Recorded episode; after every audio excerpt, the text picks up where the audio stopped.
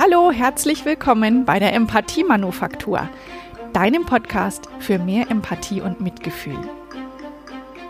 Mein Name ist Manuela Amann und ich sitze wieder hier vor meinem Laptop und spreche für dich ein Stück meiner Empathie in dieses Mikrofon. Ich freue mich, dass ich dich begleiten darf und heute geht es um drei Dinge, in denen alle Menschen gleich sind.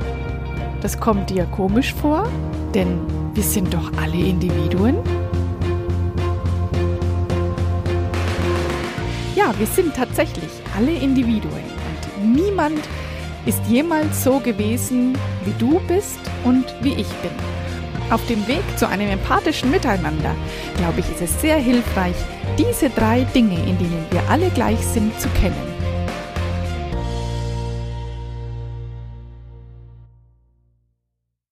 Die Idee zu dieser Folge hatte ich letzten Sommer.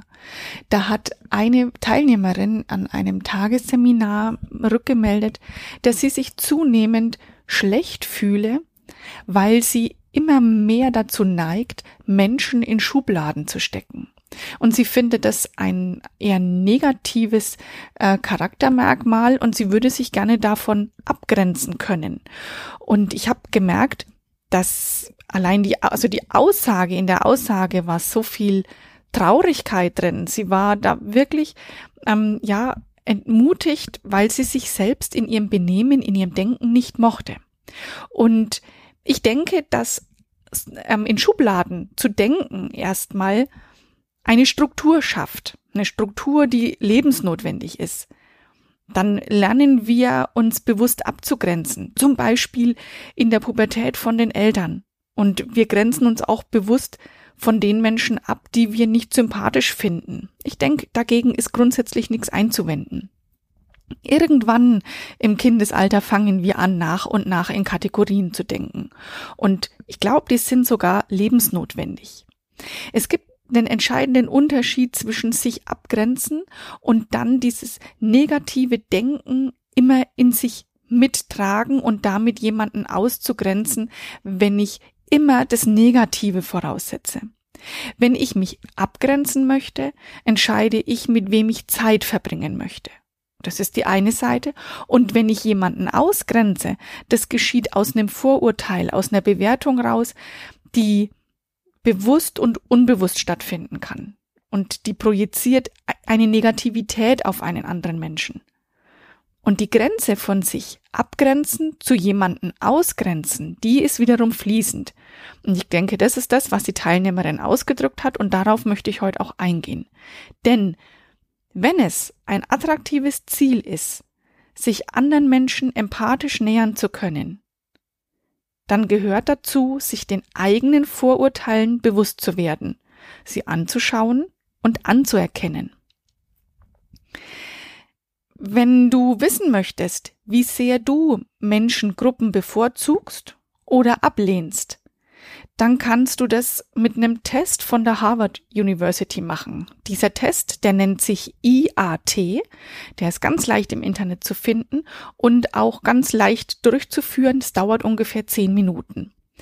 Und der Test liefert dir dann auch sofort eine Antwort, wie sehr du tendierst, eine Menschengruppe abzulehnen oder zu bevorzugen. Ich finde es sehr aufschlussreich für jeden Einzelnen. Ich selbst habe den Test gemacht, fand ihn sehr gut. Und ich würde mich freuen, wenn du diesen Test auch machst. Da gibt es sogar verschiedene Kategorien, die da getestet werden. Kannst du mehrere Tests machen. Und jeder Test ist anonym und wird ausgewertet von den Wissenschaftlern. Der Sinn dabei ist es, festzustellen, wie sehr eine Gesellschaft in Kategorien denkt. Wenn du das gemacht hast, dann ist ein Teil fertig, sage ich jetzt mal. Egal was bei rauskommt, ob du überrascht bist, weil du dich anders eingeschätzt hättest oder ob deine Vermutung, wie du dich siehst, bestätigt wird. Jedes Ergebnis ist gut für eine Entwicklung. Und jeder Aha-Effekt, der kann zu deiner Weiterentwicklung beitragen. Okay, und dann weißt du, wie sehr du in Kategorien anderen Menschen gegenüber denkst. Was mache ich aber, wenn ich jetzt weiß, wenn du feststellst, dass du sehr stark in Kategorien und in Vorurteilen denkst? dafür habe ich diese Podcast-Folge aufgenommen. Denn ich glaube, dass es sehr hilfreich ist, die Dinge zu kennen, in denen alle Menschen gleich sind. Ich habe mir meine eigenen Gedanken dazu gemacht und ich bin auf drei Dinge gestoßen, in denen wir Menschen mit Sicherheit alle gleich sind. Und ich bin gespannt, wie du das siehst. Die erste Sache, in denen wir alle gleich sind, ist, wir alle leben in der von uns geschaffenen Realität mit Erfahrungen und deren Bewertung und übertragen die Erfahrungen auch auf zukünftige Situationen. Wir probieren es mal aus. Denk mal an einen Hund. Und jetzt hast du dir schon ein Bild von dem Hund in deinem Kopf gemacht. Du kannst nämlich gar nicht anders. Und die Frage ist jetzt, ist dein Hund niedlich, treublickend, kuschelig, ein wahrer Freund? Oder ist er vor deinem geistigen Auge ein Hund äh, aufgetaucht, der die Zähne fletscht, der bellt und der dich anspringt? Und jeder, der mir gerade zuhört, hatte die gleiche Ausgangssituation. Du hast das Hundebild für dich so entworfen, wie deine eigene Bewertung über die Kategorie Hund ausfällt. So funktioniert das Kategorisieren und Bewerten. Es geht unheimlich schnell und läuft unbewusst ab. Und bestimmt stimmst du mit mir überein, dass es okay ist, dass es manche Menschen gibt, die Hunde mögen und wiederum andere, die Hunde nicht mögen. Und vielleicht kannst du mir auch zustimmen, dass du für dich die jeweils andere Menschengruppe gelten lassen kannst. Auch wenn diese Menschen die komplett andere Meinung haben als du. So. Und jetzt denk mal an einen Moslem. Deine Bewertung ist bereits fertig. Kannst du jetzt auch die konträre Meinung stehen lassen? Und genau darum geht's. Das ist übrigens Empathie. Hm. Egal wie hoch dein empathischer Füllstand ist, schau ihn dir an.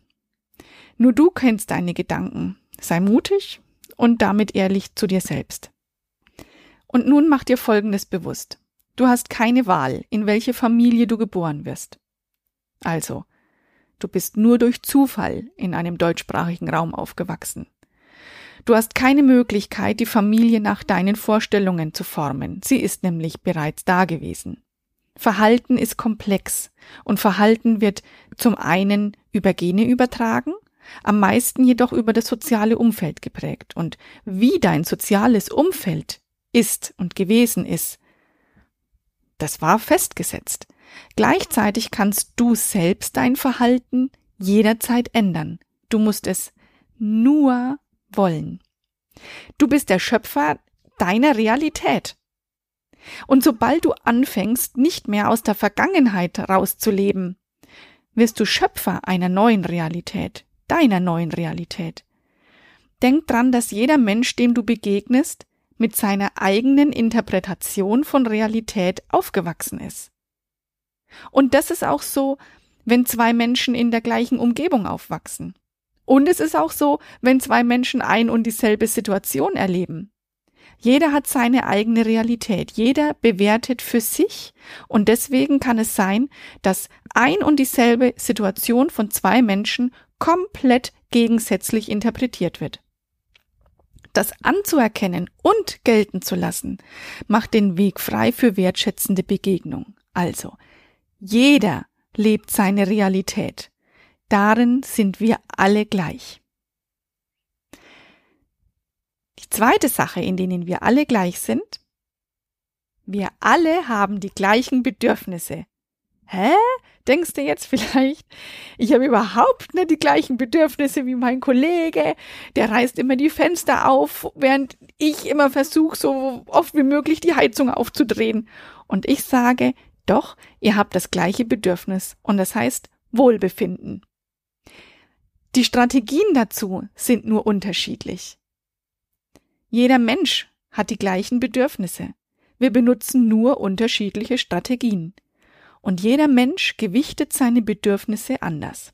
Jetzt, wenn du dir vorstellst, es würde eine Liste geben mit allen Bedürfnissen der Welt, dann würde jeder Mensch seine Bedürfnisse je nach Intensität, je nach, je nach Priorität anders anordnen. Und doch behaupte ich, dass es zwei Bedürfnisse gibt, in denen wir alle gleich sind.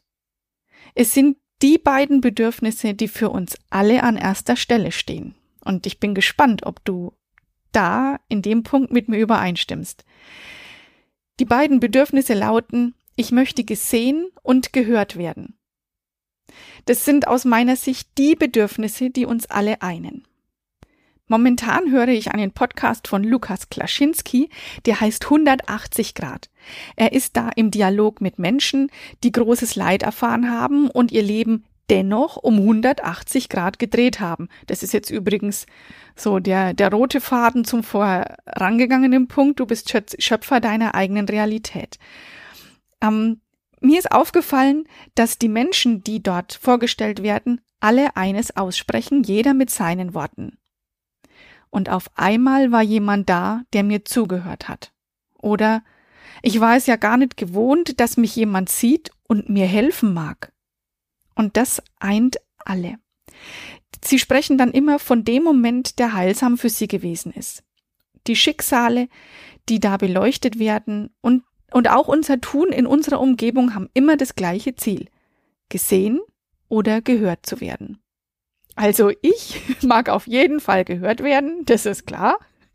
Vielleicht denkst du jetzt, naja, ich stehe nicht so gern im Mittelpunkt. Und gleichzeitig glaube ich, du freust dich bestimmt, wenn dir jemand zum Geburtstag gratuliert.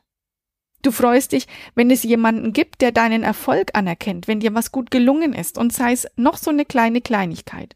Und du wünschst dir bestimmt jemanden, der dich sieht, wenn es dir nicht so gut geht und der dich auffängt. That's it. Und das haben wir alle gleich. Alle Deutschen.